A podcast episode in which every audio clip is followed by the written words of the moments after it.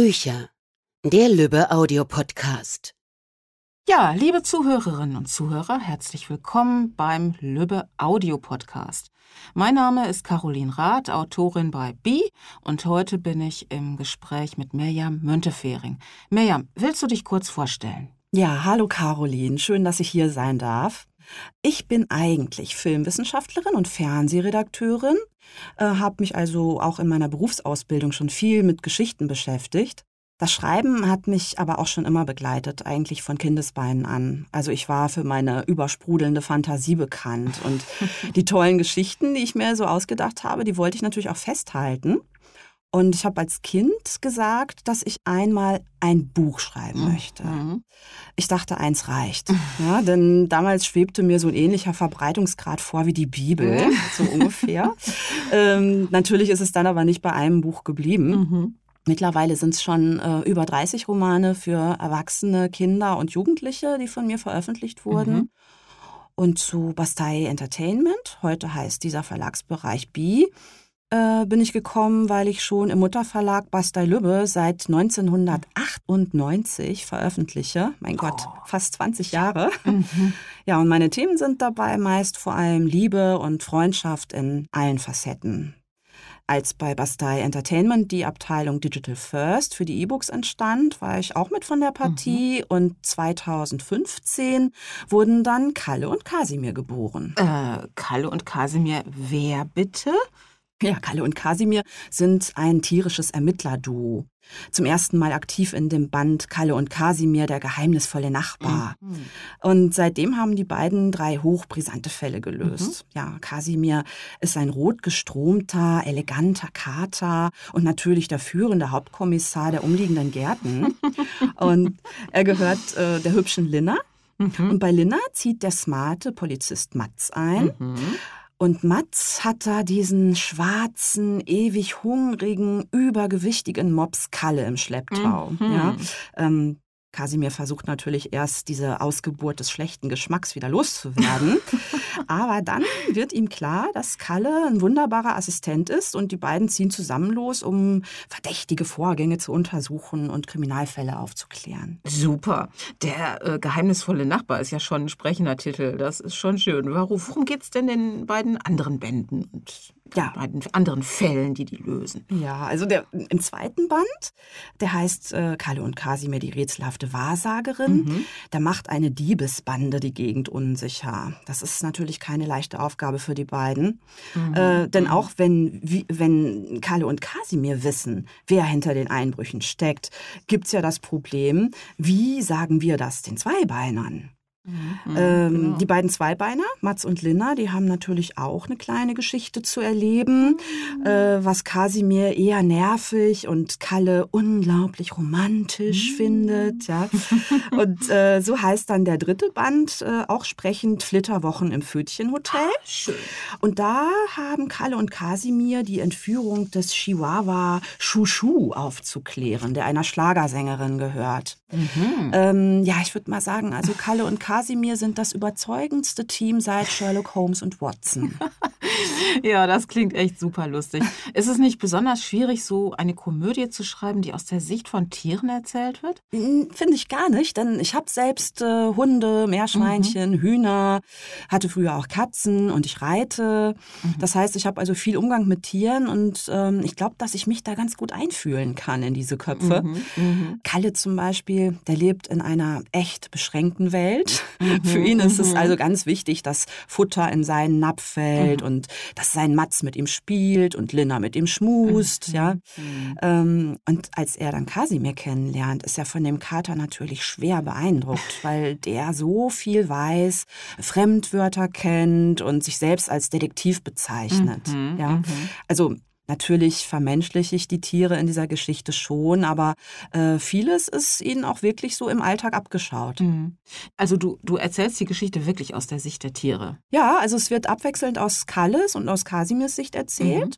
Mhm. Äh, und da die beiden so grundverschieden sind, entsteht schon allein dadurch Komik, weil sie mhm. Situationen natürlich ganz unterschiedlich wahrnehmen und auch oft komplett andere Schlüsse daraus ziehen. Ja, das muss echt Spaß machen, die beiden miteinander reden zu lassen. Auf jeden Fall. Mhm. Also die Dialoge sind echt herrlich, ja, weil Kasimir sich gern so gewählt und klug ausdrückt und Kalle einfach quatscht, wie ihm die Schnute gewachsen ist.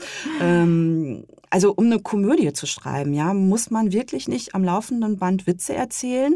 Äh, das funktioniert tatsächlich eher nicht. Mhm. Ähm, häufig ist es wirklich die Kombination von Figuren, die uns als Leserin schon lachen lässt. Ja, ja. Das sind gute Tipps für all diejenigen, die das selbst mal versuchen wollen. Und ja, das führt mich natürlich zu einem weiteren interessanten Zweig äh, deines äh, Autorinnenlebens, deines Berufslebens. Du schreibst ja nicht nur unglaublich fleißig Romane und hältst in ganz Deutschland Lesungen damit, sondern du veranstaltest auch Schreibworkshops für mhm. diejenigen, die es selbst mal mit einer längeren ja. Geschichte versuchen wollen. Und ja, ja ähm, erzähl doch mal, wie kann man sich das vorstellen?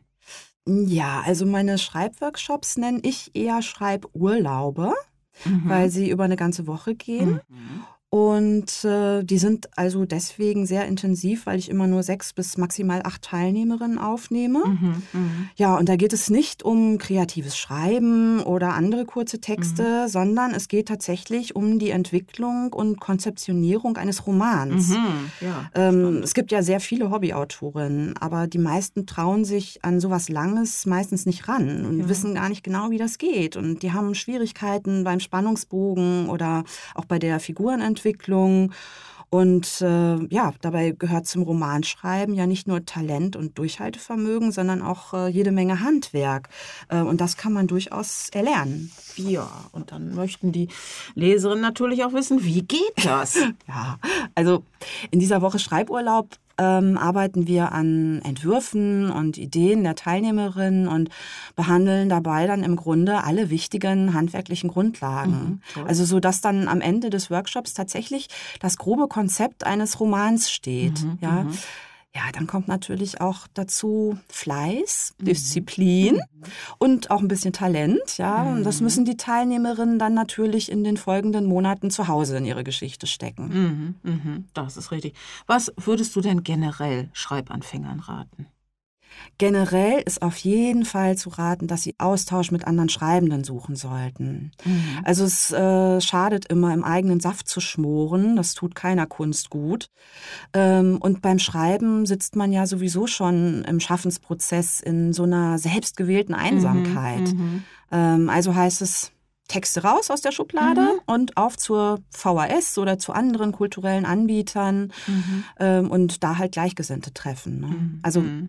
ich sage immer, Schreiben kommt von Schreiben. Mhm. Guter Satz. Ja. ja, und es ist ein ständiges Üben und an sich feilen. Mhm. Und natürlich hilft es auch viel zu lesen, aber das Schreiben an sich ist eigentlich das Wichtigste. Ja, ja, das ist äh, wirklich, also dieser Satz, Schreiben kommt von Schreiben, das ist auch äh, ein Satz von dir, den ich sehr gerne zitiere. Ich finde den einfach klasse. Ähm, mhm. Und so ein Roman ist ja eine große Hausnummer. Wie, wie soll man sich deiner Meinung nach denn darauf vorbereiten? Ja, indem man erstmal klein anfängt. Mhm. Also wirklich alles schreibt. Mhm. Kurze Prosatexte, ausführliche Briefe, Tagebuch. Also ich mhm. bin ein großer Fan von Tagebuchschreiben. Das ist für mich selbst sehr wichtig. Mhm. War es schon immer, ist es heute auch noch. Mhm. Ähm, denn beim Tagebuchschreiben geht es ja nicht nur um Formulierungen, sondern es geht in erster Linie um das Reflektieren mhm. des eigenen Lebens. Mhm. Äh, vielleicht auch des Weltgeschehens, je nachdem, wie weit man sich da so ausbreitet. Und genau das ist ja beim Romanschreiben sehr wichtig. Ne? Mhm, also wichtig ist dabei, bei den Schreibanfängen, aber auch äh, so positive Verstärkung. Ja. Das heißt also, wenn man sich eine Gruppe sucht, in der man äh, zusammen schreibt und die eigenen Texte vorliest, dann sollte da viel gelobt werden, was mhm. gut klappt und mhm. funktioniert. Mhm. Äh, dann fällt das, was noch holpert, irgendwann hinten runter. ja. ja, sehr schön gesagt. Das Stichwort ähm, positive Verstärkung, das bringt mich jetzt auch noch auf deinen anderen Beruf. Dachte Hundetrainerin. Genau. Ja, klar, das darf hier nicht fehlen. Inwiefern haben dir deine Erfahrungen in deiner eigenen Hundeschule denn beim Entwurf zu den Kater-Mops-Krimis geholfen?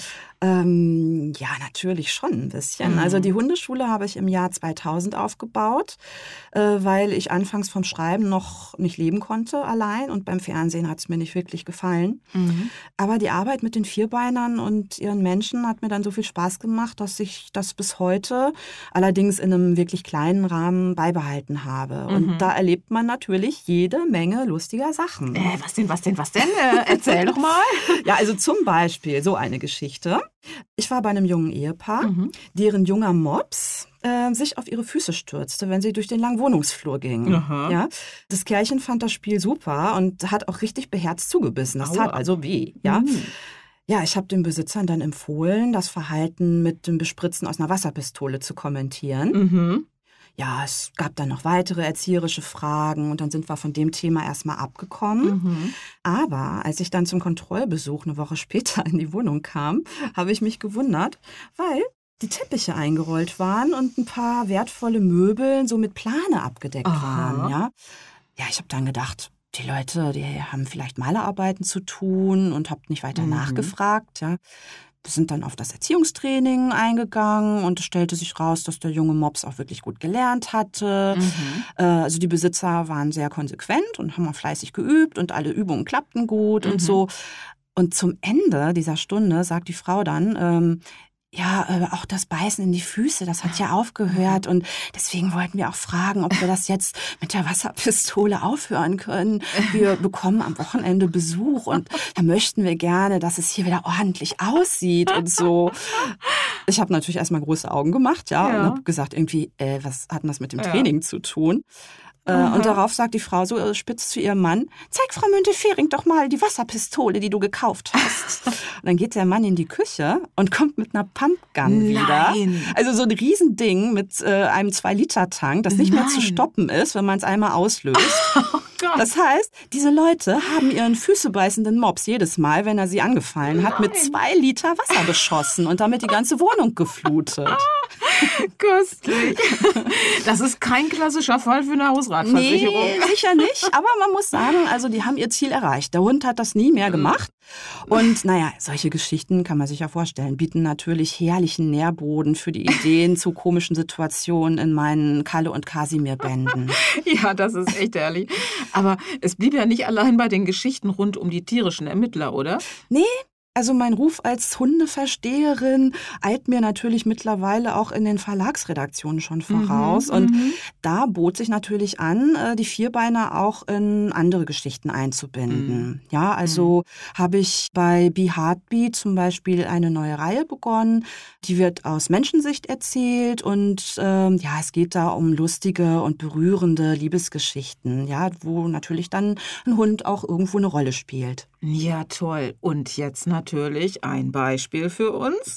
Ja klar. Also zum Beispiel äh, das erste Buch aus dieser Reihe heißt Hund aufs Herz. Ach, schön. Mhm. Das ist der erste Band meiner Insel-Liebesgeschichten mit Mhm, Hund. mhm. Und man stelle sich vor, eine Frau, Anfang 40, wohnhaft im Ruhrgebiet, arbeitet als Bürokraft in der Familienfirma ihres Mannes. Mhm. Das ist Lara. Und Lara erfährt gleich zu Anfang der Geschichte, dass ihr Mann die Scheidung möchte, weil seine Geliebte von ihm schwanger ist. Oh ja, sehr entzückend. Ja, das denkt Lara sich auch. Mhm. Und äh, dann flieht sie erstmal überstürzt zu ihrer besten Freundin nach Usedom. Mhm. Und auf der Insel wird ihr aber schon bald klar, dass es nicht so einfach ist, einen neuen Job zu finden. Mhm. Ähm, ja, als sie so richtig verzweifelt ist, trifft sie in einer Kneipe am Strand eine Frau, die auch sehr düster dreinschaut. Mhm. Das ist Brit. Und die führt auf Usedom eine sogenannte Huta, Aha. eine Hundetagesstätte, Oh. ne? Mhm. ähm, in der sie also jeden Tag von morgens bis abends 25 Hunde Mein von Gott. berufstätigen Haltern betreut. Mhm. Ähm, ja, und die Brit äh, ist so mies drauf, weil sie ihren Lebenstraum wahrmachen und auf einem großen Segelschiff für einen zehnwöchigen Turn anheuern könnte. Mhm. Aber sie findet leider niemanden, der sie für diese Zeit in der Huta vertritt. Mhm. Naja, und da denkt sich unsere jobsuchende, verzweifelte Lara, so schwer kann das ja nicht sein. Mhm. Naja, und was dann passiert, äh, bietet natürlich einigen Grund äh, zum nach Luft schnappen. Ähm, kann sich ja vorstellen, wenn eine sich überhaupt nicht mit Hunden auskennt und das dann plötzlich Tag für Tag mit äh, 25 ihr erstmal fremden Vierbeinern zu tun bekommt, da kann so einiges in die Hose gehen. Ne? Und ähm, ja, das bietet den Leserinnen natürlich jede Menge Anlass zum Schmunzeln. Ja, das kann ich mir gut vorstellen. Ja. Naja, und äh, Lara ist ja bei ihrem Hundesitting-Chaos auch nicht ganz auf sich gestellt. Ähm, Britt hat nämlich einen Bruder, mhm. das ist Niklas, mhm. und der hält ein wachsames Auge auf sie. Aha, klingt so, als gäbe es neben viel Grund zum Lachen auch was zum Schwärmen. Ja, mehr verrate ich aber hm, nicht. Das werte ich als eindeutiges Ja. ja, nun würde mich noch interessieren, wie sich inzwischen dein Verhältnis zu den digitalen Büchern entwickelt hat. Wir kennen uns ja nun auch schon sehr lange sind uns ja seit Jahrzehnten inzwischen liebe Autorinnen, Kolleginnen und tauschen uns auch viel aus. Da weiß ich noch, dass du zunächst etwas skeptisch warst, als immer mehr E-Books auf den Markt erschienen. Ja, stimmt. Mhm. Also du bist mhm. ja gleich viel offener gewesen. Mhm. Ähm, ich selbst habe mich lange den E-Books verweigert, muss ich heute mhm. sagen. Dabei habe ich die klassischen Argumente angeführt. Also ich wollte immer dieses sinnliche Erlebnis haben, das Buch in der Hand zu halten, die Seiten zu spüren und zu riechen mhm. und so. Ja, aber als ich dann den ersten Band von Kalle und Kasimir bei Be Heartbeat veröffentlicht habe, wollte ich da natürlich live Anteil nehmen. Mhm. Ja, dann habe ich mir einen E-Book-Reader angeschafft mhm. und mhm. siehe da, mittlerweile sind wir zwei echt dicke Freunde. Ja, ja. und ich finde das sehr schön, dass du auch mittlerweile auf den Geschmack gekommen bist. Ja, also ich lese häufig abends im Bett mhm, ja, mhm. ähm, und bin dann natürlich schwer begeistert, wenn ich jetzt zum Beispiel so einen dicken 800-Seiten-Wälzer schmökere mhm. und das Ding im E-Book-Format dabei nicht droht, mich zu erschlagen. Genau, ja, das ja, ist schon genau, toll. Ja. Außerdem lese ich manchmal auch äh, unterschiedliche Bücher parallel und habe dann auf diese Weise immer beide zur Hand, ja. so je nachdem, wo ich gerade Lust drauf habe. Ne? Und, mhm. ähm, ja, und an den Vorteilen des E-Books an sich äh, erfreue ich mich also jetzt auch. Mhm. Ähm, Trotzdem war ich natürlich auch hellauf begeistert, als jetzt der erste Band von Kalle und Kasimir auch als Taschenbuch ähm, in Form von Print on Demand zu haben ist. Ja, das ist wundervoll. Ich bin ja auch, äh, weißt du ja, ich bin ja ein ziemlich großer Fan der beiden. Ja, die Fangemeinde wächst beständig. Mhm. Und äh, ja, und als Printexemplar sind die beiden Helden natürlich von den Fans noch ein bisschen einfacher weiter zu verschenken. Ja, ich mal, ja, ne? ja. Mhm. Also da sprichst du noch was Spannendes an. Hardcover oder Taschenbücher liegen äh, in den Buchhandlungen aus. Magst du vielleicht mal erzählen, wie das bei den E-Books so läuft? Wie erfahren Fans deiner Bücher von Neuerscheinungen aus deiner Feder? Ähm, ach ja, mittlerweile haben viele Buchhandlungen, große und kleine, ähm, ganz tolle Internetauftritte. Mhm. Äh, in denen werden natürlich auch die neuesten E-Books beworben. Mhm. Äh, und in unserem Zeitalter stöbern Geschichtenfreunde hm, genauso gern im Netz nach neuem Lesestoff wie in ihrer Lieblingsbuchhandlung. Mhm. Ne? Ja, und außerdem kann man mir natürlich bei Facebook folgen und ich veröffentliche meine frisch erschienenen Bücher natürlich auch auf meiner Website äh, www.buchhandlung.de.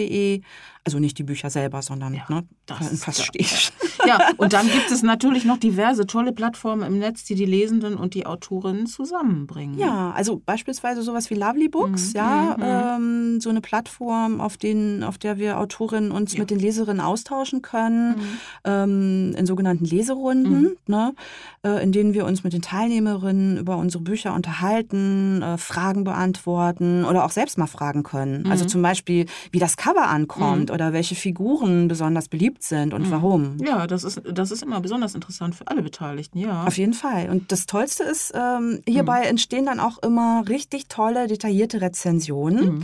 äh, geschrieben von den Leserinnen, die diese Buchbesprechungen dann auch in anderen Verkaufsportalen teilen ja. und somit neue Interessierte ähm, ja, aufwecken, kann man sagen. Mhm. Also denen dabei helfen, sich ein Bild von diesem Roman zu machen. Mhm. Ne? Ähm, eine große Rolle spielen dabei auch diese Buchbloggerinnen, die wirklich unglaublich viel lesen und ihre Blogs sehr klug und interessant gestalten.